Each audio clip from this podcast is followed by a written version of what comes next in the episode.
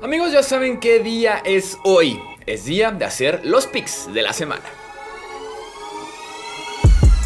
Hablemos de fútbol. Hablemos de fútbol.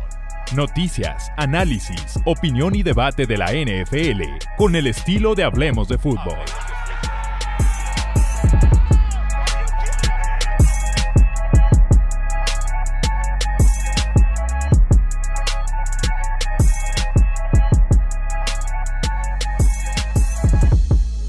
¿Cómo están? Bienvenidos a una edición más del podcast de Hablemos de Fútbol. Yo soy Jesús Sánchez y tenemos que hacer los picks semana número 10. Semana número 10. Ya estamos en doble dígito, ¿eh? Se aproxima el final, estamos ya en doble dígito. En la semana 9, permítanme decirles cómo nos fue. Bueno, para empezar tengo que abrir otra pestaña, porque para empezar no tenía preparado aquí mi guion. Disculpen, disculpen, disculpen. Ahora sí ya tenemos aquí preparado el guion. Aquí está, guion de los picks. Ya, ya, ya, todo bien, todo en orden. Ahora sí, semana número 10. En la semana número 9 fuimos por varias sorpresas. Unas como que sí pegaron, otras como que no pegaron. La peor fue la de los Panthers. Eh, récord de 8-5. En la semana número 9 nos pudo haber ido mejor. Pero venga, vamos entonces a platicar de la semana número 10. No les puedo decir todavía el resultado del pick de Falcons Panthers porque el partido se está jugando actualmente. Estoy grabando esto mientras está jugando, así que veremos más adelante qué pasa con ese pick, ¿no? Ok, platiquemos entonces del resto de la jornada. Hablemos del Seattle en contra de Tampa Bay, el primer partido en la historia de la NFL que se estará jugando en Alemania, específicamente en Múnich, específicamente en el Allianz Arena, casa del Bayern München. Eh, supuestamente hubo solicitud de 3, hubo 3 millones de solicitudes de boletos, o sea, debe ser el partido con mayor demanda de toda la temporada regular, tal vez en la historia de la NFL, eh, al parecer el público alemán y europeo, porque yo sé de ciudadanos de otros países cercanos a Alemania que están muy interesados en ir al partido, entonces realmente la demanda fue todo un éxito, veremos qué tal el partido en la parte de organización del evento, logística y demás, me imagino que va a salir bastante bien. Porque en el campo este partido tiene una excelente pinta. Ojo porque es a las 8 y media de la mañana, hora del centro de México. Ojo con eso. Eh, les tocará un buen partido a los alemancitos, ¿no? La defensiva de Tampa Bay se ha reencontrado últimamente aunque no ha enfrentado a una ofensiva como la de los Seahawks, ¿no? Una ofensiva con un Gino Smith que desborda talento, que desborda espectacularidad, que platicábamos de que podía incluso ser un candidato, un caballo negro al MVP de la NFL, ¿no? Entonces, qué interesante en ese sentido el viejo continente disfrutando del buen Gino Smith, ¿no? Me gustaría que Tampa Bay jugar un poquito más con la prisa, con el no huddle, ¿no? Ofensiva sin reunión, un poquito más de tempo, que fue cuando mejor se vio en contra de los Rams de Los Ángeles. Y esta defensiva de Seattle es joven, así que pudiera pegar en ese sentido. Vamos con los Seahawks en este, en este partido.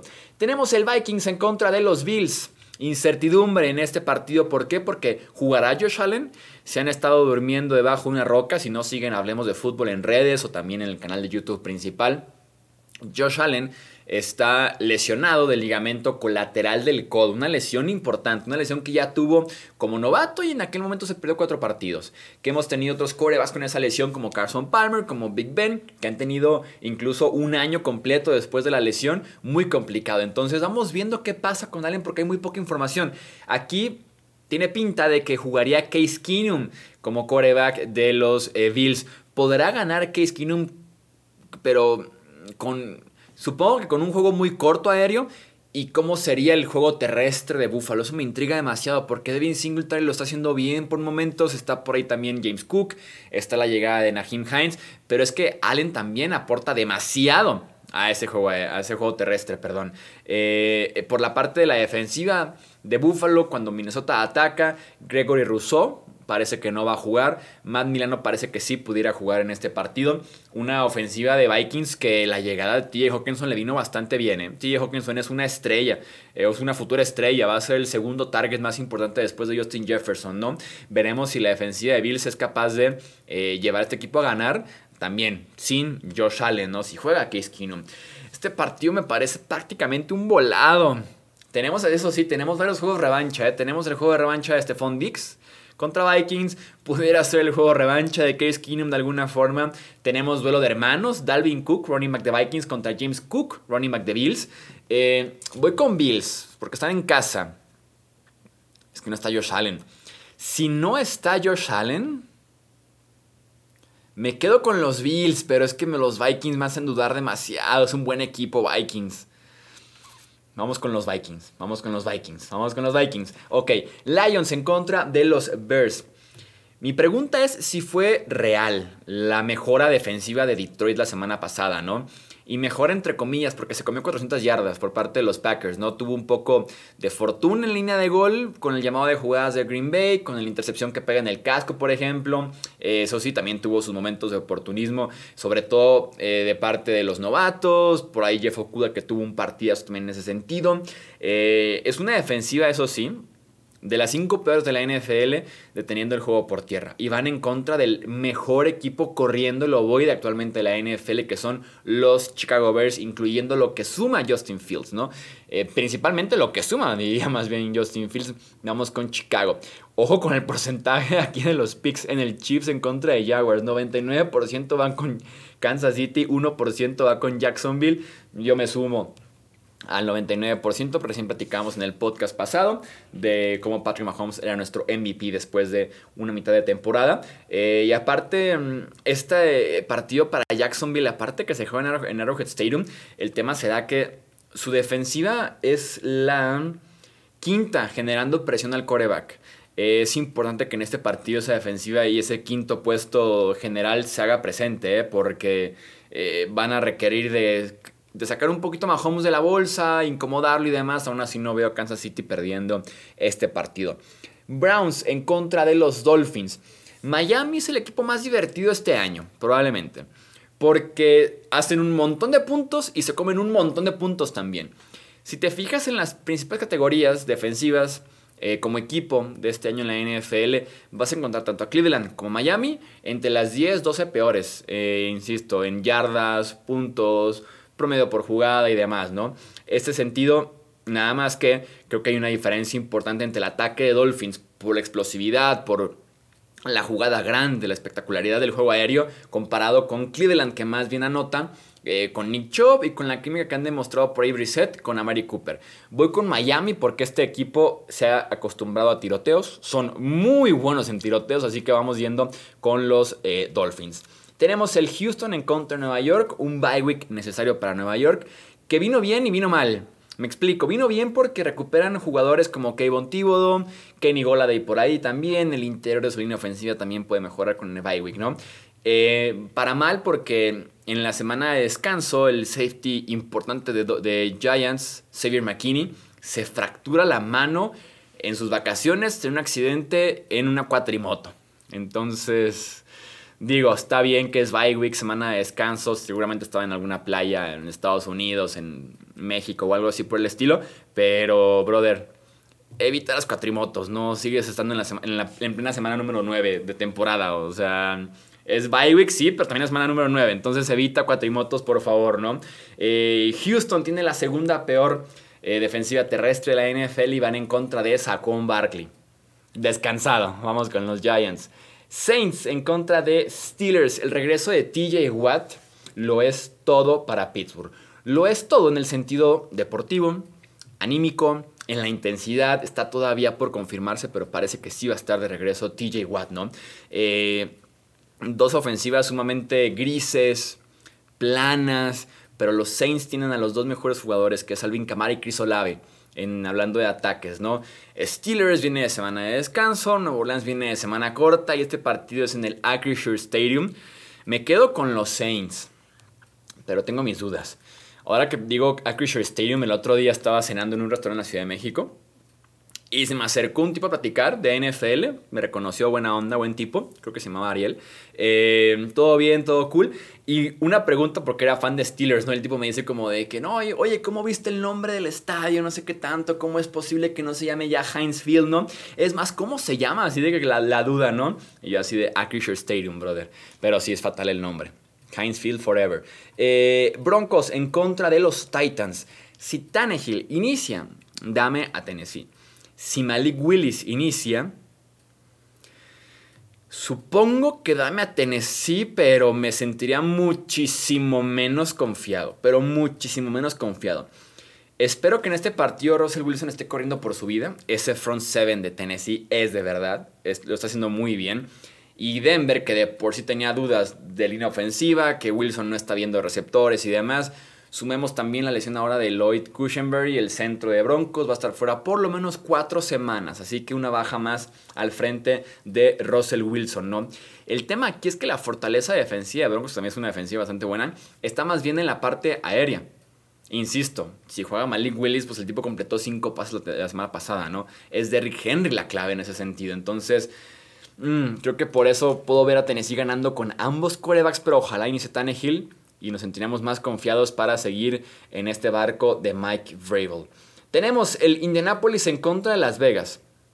Debe ser un partido muy triste, muy gris, de lo, de lo peorcito voy a decir que hemos tenido en la temporada y me explico por qué, ¿no? O sea, para Indianapolis es el debut de Jeff Saturday como head coach.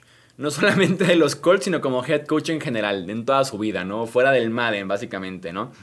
Los Colts son un barco a la deriva, un barco que está pensando más en 2023 y que ponen una cara conocida y que es una leyenda al frente de esto para amortiguar un poco el impacto, porque como está la deriva se viene el arrecife, ¿no? Se viene el arrecife de varias caídas, derrotas y demás para los Colts en lo que resta del año. El tema con los Raiders es que Josh McDaniels está haciendo un trabajo decepcionante y que aparte este partido lo jugarán sin Darren Waller, sin Hunter Renfro, los dos están fuera por lo menos un mes. Los dos. Solamente queda Davante Adams, ¿no? De ese gran trío que tenían de pass catchers. Me quedo con los Raiders, pero está para llorar este partido. Y también un caso curioso, Blake Martínez. Blake Martínez, el linebacker de Las Vegas, la semana pasada jugó 91% de snaps defensivos de Las Vegas. Lideró el equipo con 11 tacleos y el tipo se retiró hoy, hoy siendo jueves, jueves 10 de noviembre. Cuatro días después del 91% de snaps defensivos, 11 tacleos, se retiró Blake Martínez. Y deja ahí un hoyo, un espacio, en un hueco en, la defensiva de Las Vegas, ¿no? Dallas en contra de los Green Bay Packers. Vamos a ir con los Cowboys. Todo el mundo le está corriendo a la defensiva de Green Bay y espero que haga lo mismo este equipo de Dallas. Pero espero que lo hagan con Tony Pollard y no con Zeke Elliott. Fue un gran partido para Tony Pollard en la semana 8, viene semana de descanso de los Cowboys. Y regresa ya Zeke, lo cual es triste, lo cual es lamentable porque está tapando al mejor running back que tienen estos Dallas Cowboys, ¿no? Un Rogers errático y esta defensiva que es muy oportunista se puede otra vez aprovechar de ese sentido y no juegan dos tipos muy, muy importantes para Green Bay. Eh, Rashan Gary, su mejor pass rusher, y también Romeo Dobbs, su probable mejor wide receiver, entonces complicado para los Packers. Tenemos también por acá, el Cardinals en contra de Rams. Este partido es el partido de la incertidumbre, porque Kyler Murray ha estado limitado en entrenamientos por un tema de tendón de la curva. Matthew Stafford no ha entrenado porque está en el protocolo de conmociones de los Rams. Eh, con Stafford parece que no fue una conmoción, sino que mostró tal vez ciertos síntomas. Eh, por ahí pudieron ver algún video en el que se levantó un poquito tambaleante en el partido en contra de Tampa Bay le hacen pruebas después del partido y determinan que va al protocolo de conmociones. El nuevo protocolo no nos, no, nos, dice si es conmoción o si simplemente mostró ciertos síntomas, aunque no termines de dar con el positivo, se podría decir, de que si tienes conmoción cerebral de todos modos vas al protocolo. Entonces no sabemos muy bien qué pasa con Matthew Stafford, ¿no? Si juega Kyler Murray y no juega Stafford, me gusta Arizona. Si juega Stafford, me gustan los Rams porque aparte Sean McVay tiene un gran récord en contra de Cliff Kingsbury. Tenemos el Sunday Night Football, los Chargers recibiendo, no, perdón, los Niners recibiendo a los Chargers, eh, la peor defensiva terrestre de la NFL, que es por segundo consecutivo la de los Chargers, recibe a McCaffrey, Divo Samuel y esa creatividad ofensiva específicamente terrestre que tiene Kyle Shanahan, ¿no? O sea, me fascina para ver el espectáculo ofensivo de San Francisco que caminando le puede ganar este partido a los Chargers, además de que van a estar en casa. Veremos qué tal Herbert, ¿no? Que se vio un poquito más suelto, un poquito más cómodo en contra de Falcons, pero nada que ver la defensiva de los Falcons contra la señora defensiva de los Niners, ¿no? Y para cerrar tenemos el Monday Night Football, también hablando de señoras defensivas, la de Filadelfia en contra de los Commanders. Taylor Heineke, buena suerte enfrentando a esta defensiva de Filadelfia en casa, prime time. Le damos la bendición a, Taylor Heineke desde aquí te Hablemos de Fútbol. Muy bien, gente, vamos, eh, hasta aquí vamos a dejar este episodio del podcast. Hablemos de fútbol. Los leo en comentarios, en redes sociales, para que se arme un sano debate de NFL, como lo pido cada semana. Aquí en Hablemos de Fútbol. Yo soy Jesús Sánchez. Hasta la próxima. Gracias por escuchar el podcast de Hablemos de Fútbol. Para más, no olvides seguirnos en redes sociales y visitar hablemosdefutbol.com.